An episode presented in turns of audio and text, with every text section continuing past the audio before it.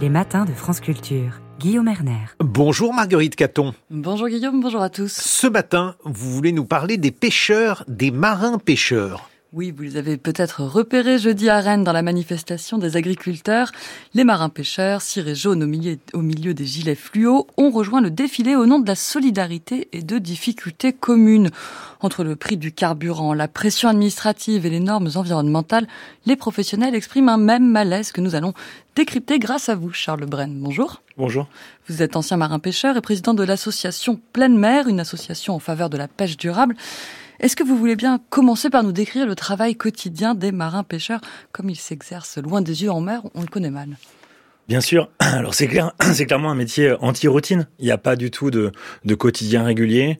On est extrêmement dépendant de la météo en premier lieu, mais aussi euh, euh, de la présence ou non des poissons, euh, de souvent de panne mécanique. Donc il y a énormément d'aléas. Euh, paradoxalement aussi, on a une énorme liberté parce qu'on est, on se retrouve dans un environnement euh, magnifique. Il y a des moments absolument euh, fabuleux. Moi, j'ai des souvenirs impérissables en mémoire.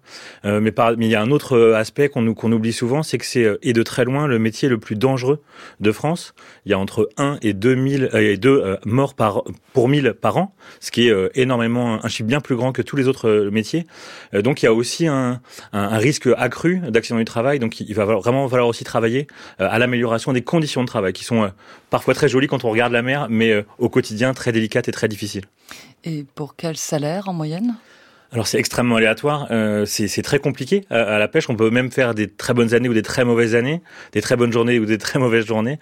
Donc en fait, euh, généralement on ne va pas en mer pour euh, pour la moitié d'un SMIC parce que c'est tellement compliqué, on fait tellement d'heures qu'on préfère. Euh, généralement les marins pêcheurs préfèrent aller travailler à terre si c'est pour ne pas gagner d'argent. Mais par contre il y a vraiment cette cette c'est un peu des chercheurs d'or. Il y a des des grandes des marées où on va pouvoir faire un, salaire qui va nous faire tenir deux ou trois mois. Et parfois pendant un mois ou deux on va on va chercher le poisson. C'est très compliqué, très très difficile, notamment quand on est parce que ce sont tous des chefs d'entreprise. Et donc le, quotidien économique est pas simple d'avoir cette euh, cette visibilité à long terme. Alors on sait combien le, monde agricole est inégalitaire avec des écarts de revenus extrêmement importants. Est-ce qu'il en va de même au-delà des aléas euh, du poisson? Est-ce qu'il en va de même dans le secteur de la pêche, Charles Bren et, et puis qu'est-ce qui fait la richesse finalement? Est-ce que c'est la taille du bateau? Non, c'est un, un équilibre en fait. Donc il y a énormément de disparités. Alors c'est pas aussi clair que pour l'agriculture. On n'est pas forcément pauvre avec un petit bateau et riche avec un gros. C'est vraiment un, un, un équilibre. Le, le, souvent l'enjeu c'est de trouver suffisamment de poissons et l'énorme enjeu, et je pense que c'est là où on se rejoint avec le monde agricole, c'est la valorisation. C'est quel est le prix qu'on va pouvoir obtenir pour euh, le fruit de notre travail. Euh, majoritairement en France, les produits de la pêche sont vendus en criée et euh, majoritairement aux enchères. Donc en fait, la plupart des marins pêcheurs ne sont pas maîtres de leur prix de vente. C'est exactement le même système, notamment que pour le, les ventes au cadran pour le pour le port, euh, notamment en Bretagne. Donc c'est très compliqué. Donc en fait, il y a aussi un enjeu pour pouvoir redonner euh, une visibilité économique, c'est de reprendre la main sur le prix, que ça soit par des circuits plus courts, que ça soit par de, de la création de nouvelles coopératives de vente. En tout cas, il y a un vrai enjeu sur le prix parce qu'on n'arrivera pas à faire croître la production. Eh ben on n'arrivera pas à faire croître la production parce qu'évidemment, il y a un système de quotas. Est-ce que vous pouvez nous expliquer comment sont déterminés puis répartis ces quotas de pêche? Est-ce qu'ils sont attachés à un bateau ou à un patron? Alors déjà c'est un abus de langage, on, parle de quota, mais le quota c'est une part du gâteau, si vous voulez, c'est un pourcentage. Donc ce que l'Europe généralement va fixer, c'est ce qu'on appelle un TAC, donc un total admissible de capture pour une espèce et pour une zone. Alors déjà, le, le, le enfin, ce qu'il faut absolument dire, c'est que c'est un aveu d'échec d'avoir ces tacs et quotas. C'est que si on a dû contraindre euh, les captures en volume, c'est que euh, collectivement, nous avons mis trop de moyens en mer par rapport à ce que l'océan peut nous donner durablement. Donc en fait, à chaque fois qu'on a établi ces tacs et quotas, c'est parce que aujourd'hui le lieu jaune, hier euh, le macro, se portait mal et donc on a dû contraindre un outil de production, des bateaux, qui était en, trop grand nombre ou, du moins trop puissant. Et, donc, quand on, il faut remonter à chaque fois pour chaque poisson à l'année où on a établi pour la première fois ce CETA et donc, généralement, ce qui se passe, c'est qu'on va figer une photo euh, de ce que les pays et les bateaux euh, pêchaient à, à, à ce moment-là, et ce qu'on appelle notamment pour la France les antériorités. C'est quand on va regarder qui pêchait combien euh, de lieux jaunes, par exemple, et on va lui donner une proportion égale, en gros, à, ce qu'il pêchait avant la mise sous quota. Alors c'est assez paradoxal. Hein. Comme ça, on peut, ça peut paraître un peu normal, mais en fait, ça veut dire que c'est la prime aux gros faiseurs. Il y a un gros sujet, c'est justement de re-questionner ces choses-là et chaque État membre est en droit de les répartir différemment.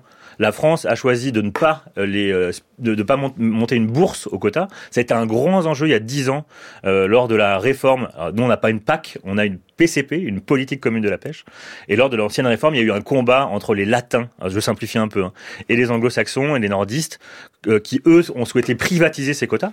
Donc clairement leur donner une valeur spéculative et clairement généralement, ça se passe que les gros euh, armements vont réussir à capter euh, les, les, quotas, et ce qui fait que notamment en Norvège, c'est le cas, en Écosse, au Danemark, il y a, y a plein de petits ports où les petits bateaux ont disparu parce qu'ils ont été achetés au plus offrant. Alors en France, on se gargarise, du moins nos politiques et nos représentants professionnels, de ne pas l'avoir fait, mais en réalité, quand on veut acheter un bateau, on achète aussi des droits et des quotas, donc en fait c'est la même chose, mais de manière un peu plus opaque. Ce qu'a montré l'association Bloom dans un rapport publié mercredi dernier, c'est que la pêche industrielle, donc celle qui a les plus grands navires, même si je crois que la définition est encore un peu floue, c'est à la fois la plus polluante, la plus destructrice de l'environnement, mais aussi la plus subventionnée et la moins créatrice d'emplois. Donc euh, on peut admettre qu'une bifurcation s'impose. C'est possible Qu'est-ce qu'il faudrait faire? Orienter les fameux quotas, les subventions? Alors en fait, on a des outils. Euh, je viens de vous parler de la réforme de la PCP de 2013-2014. Il y a un, un, article, on est beaucoup à, à s'être battu pour qu'il soit inscrit hein, en Europe, et maintenant on est beaucoup depuis 10 ans pour qu'il soit appliqué. C'est le fameux article 17 euh, et qui dit simplement euh, que chaque État membre doit établir des critères objectifs, euh, sociaux, économiques et écologiques afin d'attribuer les quotas et les droits de pêche. Les droits de pêche, c'est le fait d'avoir le droit de pêcher à tel endroit avec telle technique. Et aujourd'hui, je vous ai dit juste avant que c'était les antériorités qui primaient en France. Si simplement euh, on appliquait ces, ces critères. C'est un peu ce que, ce que montre le, rapport qui a été porté par, par les chercheurs de l'Agro Paris euh, Tech et euh, de l'Institut Agro. on a aujourd'hui, grâce à ce rapport, ces outils. Donc, chiche, est-ce que nos décideurs politiques et nos représentants professionnels vont pouvoir se, se l'accaparer et essayer enfin d'enclencher cette transition? Sinon, on va aller de crise en crise, comme on les connaît depuis ces dernières années.